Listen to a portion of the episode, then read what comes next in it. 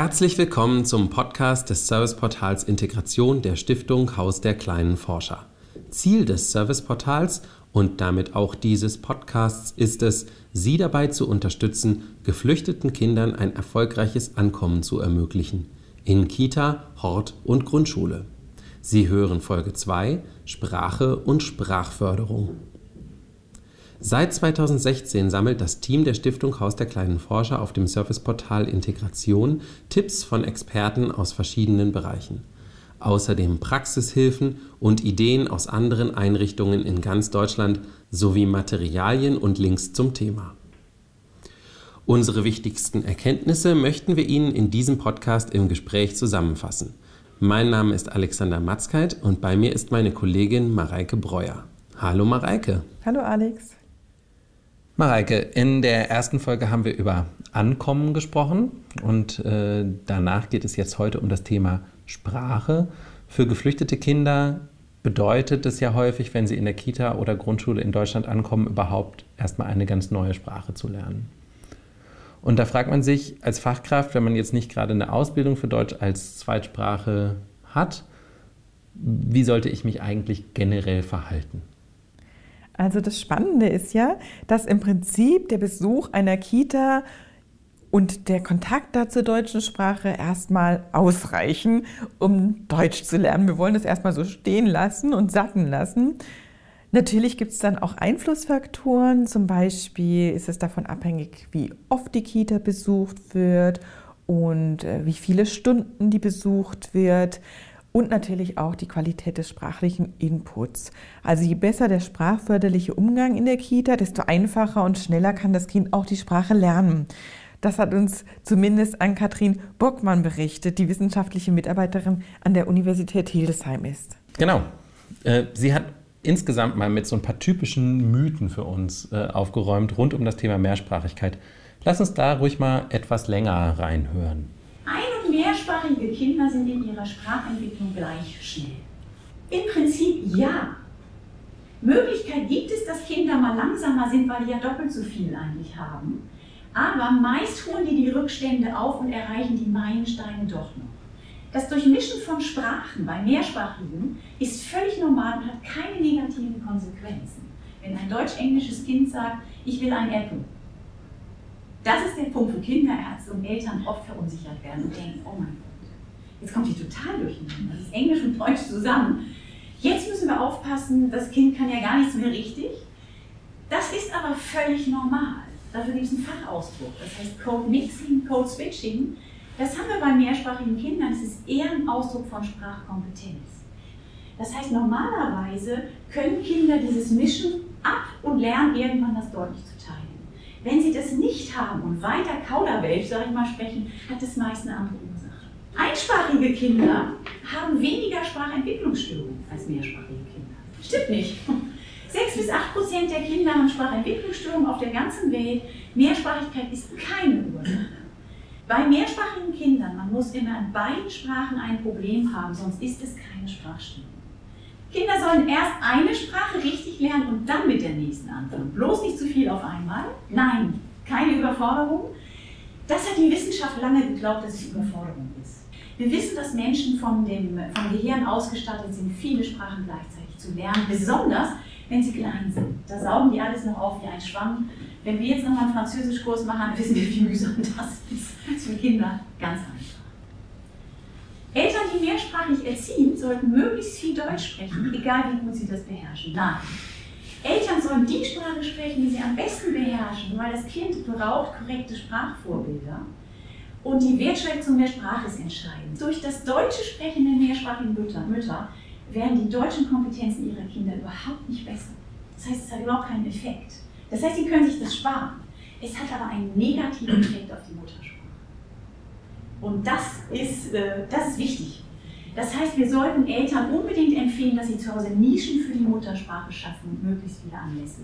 Weil Kinder brauchen ein gutes Sprachvorbild, egal in welcher Sprache. Mehrsprachigkeit ist eigentlich weltweite Normalität. Es gibt mehr Menschen auf der Welt, die mehrsprachig sind. Liegt zum Beispiel an großen Regionen wie China, wo viel mehrsprachig gesprochen wird, auch auf afrikanischen, afrikanischen Kontinenten. In Deutschland ist jedes dritte Kind hat einen Migrationshintergrund. Eigentlich ist Mehrsprachigkeit eine Chance, vor allem aber es ist keine Ursache für Sprachstörungen. Und wir wissen inzwischen auch aus der Forschung, dass Mehrsprachigkeit scheinbar auch das Gehirn etwas flexibler macht, wenn ich es ganz einfach ausdrücke. Also hilft beim Lernen einer Fremdsprache und es ist sicher ein Schlüssel zu einer bunteren Welt. Da ist es natürlich wichtig, dass die pädagogischen Fach- und Lehrkräfte ähm, eine positive Haltung auch gegenüber dieser Mehrsprachigkeit haben. Und ja, das ist ja in der Praxis so, wir kriegen das immer wieder aus der Praxis wiedergespiegelt, aber auch von unseren Expertinnen und Experten. Und ein Kollege von uns, ähm, Dr. Stefan Gümann, der ist bei uns Fachleiter MINT bei der Stiftung Haus der kleinen Forscher. Und Veronika Maywald, sie ist Logopädin und Sprachreichtrainerin vom Bundesverband für Logopädie e.V. Die haben gemeinsam einen Vortrag und einen Workshop zum Thema Forschen und Sprache konzipiert.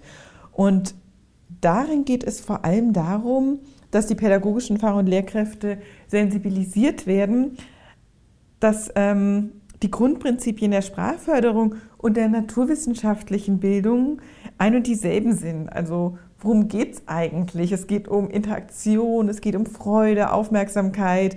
Ähm, und gute Lernbegleiter sind eben Zuhörer, gute Zuhörer, die sich auch zurückhalten können, die gezielt ähm, mit offenen Fragen das Gespräch äh, eine Richtung geben und aktiv auch zum Sprechen auffordern. Mhm. Ich glaube, wir hören dazu noch ein bisschen mehr dann in unserer Folge zum Thema forschendes Lernen. Genau. Ähm, dann würde ich vorschlagen, wir hören uns noch einen anderen, etwas längeren Ausschnitt mal gemeinsam an, rund dreieinhalb Minuten, aus einem anderen Gespräch. Das haben wir mit Frauke Hildebrand geführt, die ist Studiengangsleiterin für frühkindliche Bildungsforschung an der FH Potsdam. Ähm, sie hat sich viel mit Sprachbildung beschäftigt und sie sagt zum Thema geflüchtete Kinder und Sprache das hier. Also wenn ein Kind wenig spricht, kommt gerade in die Kita, spricht überhaupt nicht Deutsch, kommt, ist vielleicht ein geflüchtetes Kind oder weiß ich nicht, kommt rein, dann kriegt es erstmal natürlich den Schock, dass es sich nicht verständigen kann. Erste Stufe ist, es versucht sich so zu verständigen wie früher und klappt nicht. Es eine, gibt einen tierischen Schock und dann verstummt das Kind. Bevor es dann in der nächsten Stufe anfängt, so Versatzstücke zu sagen, die es aus den Kindgesprächen hört und noch nicht versteht, aber nachredet und dann langsam sich die Einheiten äh, segmentieren. Ja, was ist wichtig? Also eine Beziehung aufzubauen, logischerweise in Kontakt zu gehen, aber nicht ähm, nur diadisch, sondern immer trianguliert, also immer in Bezug auf irgendwas. Mhm. Sich neben das Kind setzen und sagen, oh, ist der Stift, Mensch, mit dem kann man schreiben. Guck mal, hier ist der ganz rot oder weiß ich was. So, also im Prinzip Worte schenken für das, was das Kind tut, daneben gehen, Kontakt aufbauen. Äh, das Gleiche, was man bei jedem Kind machen würde, nicht irgendwelche Spezialtrainings. Und der zweite Punkt, den ich ganz wichtig finde, ist also die nicht Zusatzsprachtrainings selber machen, sondern die beste Art, sprechen zu lernen, ist Teilhabe für das Kind in der Gruppe zu organisieren. Sich die Gedanken darüber zu machen, okay, wie kriege ich es denn hin, dass die drei anderen Jungs, die sind in dem gleichen Alter, die können sich eigentlich verstehen, dass die in Kontakt kommen. Darüber sich Gedanken machen und selber triangulieren und zugewandt bleiben. Und natürlich, vielleicht das ist dann der nächste Punkt, offen sein gegenüber der Herkunftssprache. Sich auch mal, also so ein Hin und Her zu haben. Also, dass das Kind einfach merkt und das emotional wird, hey, ist super interessant, wie ich, ich zu Hause spreche.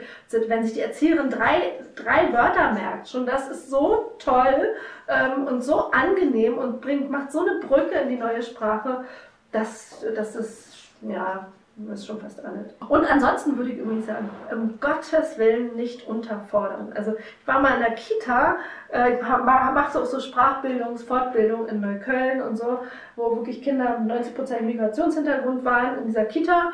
Und äh, da stand schon an der Tür draußen, Montag Kita zu, statt am Montag ist die Kita geschlossen.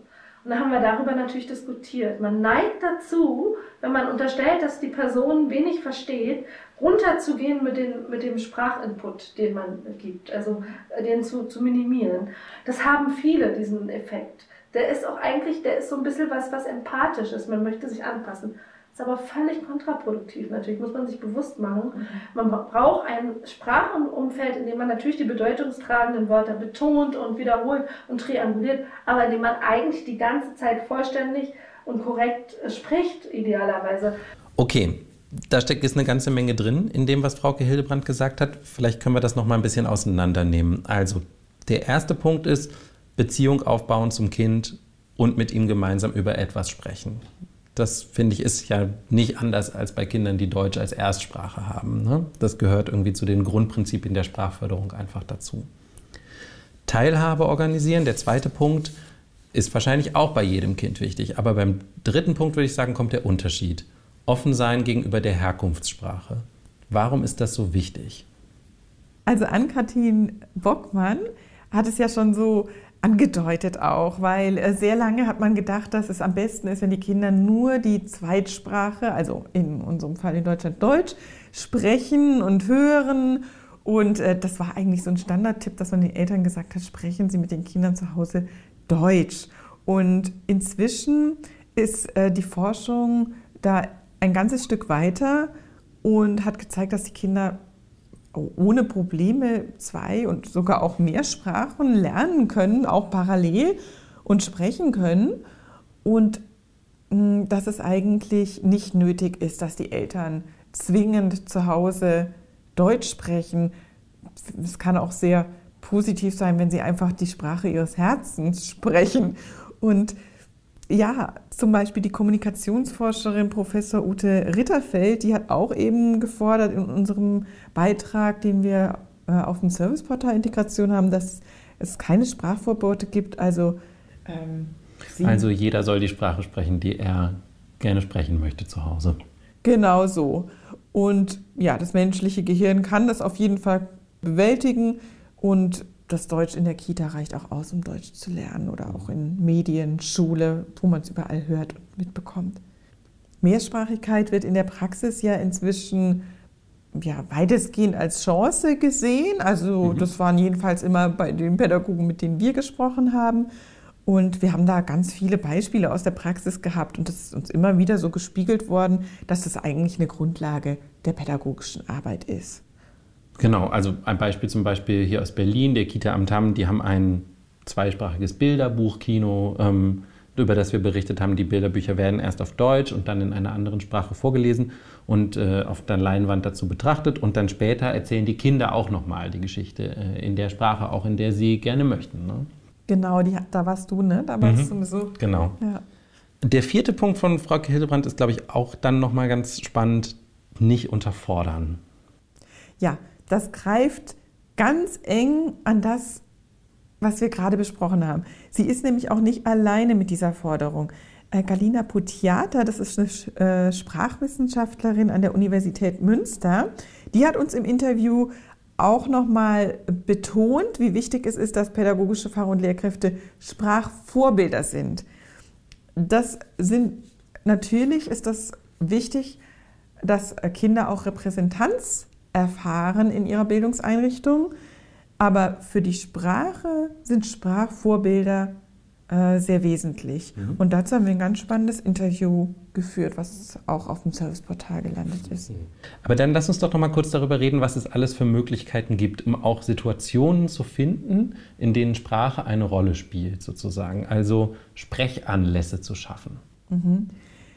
Ja, eigentlich eignet sich jede Situation dafür. Also äh, was mir dazu allerdings noch einfällt, ist unser Beitrag über das dialogische Vorlesen, was wir mal hatten. Ähm, ich habe einen Workshop in Köln besucht von der Stiftung Lesen und da war ich ganz tief beeindruckt, auch von der Referentin, die das großartig gemacht hat. Ähm, das Thema war, wie kann ich Kindern vorlesen, wenn sie Deutsch noch nicht gut verstehen? Und ja, die Stiftung Lesen bietet da für teilnehmende Einrichtungen kostenlose Seminare an. Mm, wir haben aber auf dem Serviceportal schon ganz viele Tipps eben auch äh, ja, präsentieren dürfen. Zum Beispiel?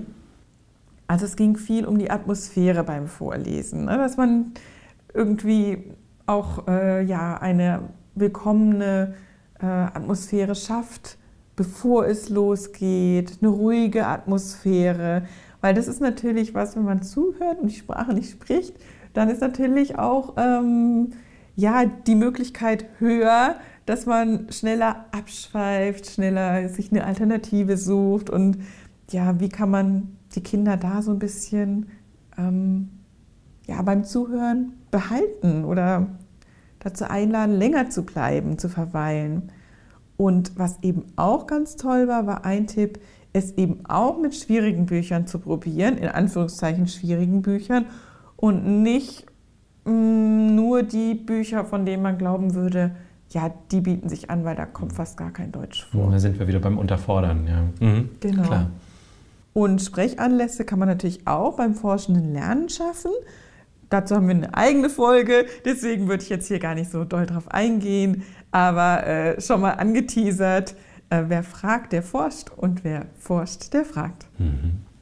Was ich auch noch eine schöne Methode fand, ähm, um vielleicht noch so eine existierende Sprachbarriere zu überbrücken, war so das gemeinsame Sprechen in einer Fantasiesprache. Genau, da erinnere ich mich noch sehr gut dran. Das war ein Theaterprojekt in der Grundschule in Ebersburg. Bei äh, Osnabrück liegt das. Und ähm, das war eine Methode aus der Theaterpädagogik. Also da gab es so eine Übung. Äh, es gab einen Professor für Schneckenkunde, der wurde interviewt und der Professor spricht aber jetzt eine völlig unbekannte Sprache. Zum Glück gibt es aber einen Dolmetscher und dieser Dolmetscher hat jetzt die Aufgabe, sowohl Deutsch zu sprechen als auch diese Fantasiesprache und er muss sich immer ausdenken, was der Professor sagt. Der Professor darf dann nur Fantasiesprache sprechen und das ist immer unheimlich lustig für alle. Das klingt toll. Äh, da wäre ich, glaube ich, auch gerne dabei gewesen. Aber ähm, zum Abschluss wollte ich dich trotzdem noch etwas fragen, ähm, ob du mir noch jemanden vorstellen könntest. Lilo Lausch? Auf jeden Fall. Das ist eine Elefantendame und naja, um genau zu sein, eine Handpuppe. Und was so toll ist an Lilo, ist, dass sie alle Sprachen der Welt spricht. Ich meine, wer möchte das nicht?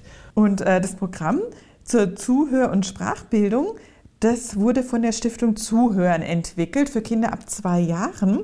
Und das Spannende ist eben, dass es einfach nur noch mal einen anderen Aspekt aufmacht, nämlich bei Lilo Lausch steht das Zuhören als wichtige Fähigkeit im Vordergrund, als, auch als Grundlage von Spracherwerb. Denn wer zuhören kann, der kann Wörter lernen, der kann die Aussprache lernen, der kann die Bedeutung lernen.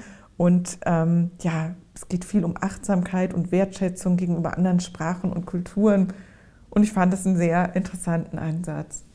Vielleicht kannst du uns ja mal irgendwann einander persönlich vorstellen. Das fände ich schon ziemlich toll. Ähm, den Artikel, den du zu Lilo Lausch geschrieben hast und noch ganz viel mehr zum Thema Sprache und Sprachförderung, was wir hier jetzt nur so anreißen konnten immer, finden Sie auf jeden Fall auf unserer Website integration.hausderkleinenforscher.de, also integration.haus-der-kleinen-forscher.de. Das ist die zweite von sechs Folgen des Podcasts, ne? Ist doch mhm, richtig. Mhm, genau. Und die anderen fünf zu den Themen Ankommen Forschendes Lernen, das hatten wir ja heute auch schon, Trauma, Interkulturalität und Zusammenarbeit mit Eltern, die finden Sie dort, wo Sie auch diesen hier gefunden haben. Und wir freuen uns natürlich über Feedback. Was fanden Sie gut? Was hat Ihnen gefehlt? Schicken Sie uns eine E-Mail an integration.hausderkleinenforscher.de. Wir hoffen, Sie sind bei der nächsten Folge wieder dabei. Das nächste Mal sprechen wir, wie schon mehrfach erwähnt, ausführlicher über einen Punkt, den wir heute eben nur anreißen konnten, nämlich forschendes Lernen. Ich freue mich drauf, ja. Bis dahin vielen Dank, Mareike. Vielen Dank, Alex. Und äh, vielen Dank fürs Zuhören Ihnen. Tschüss.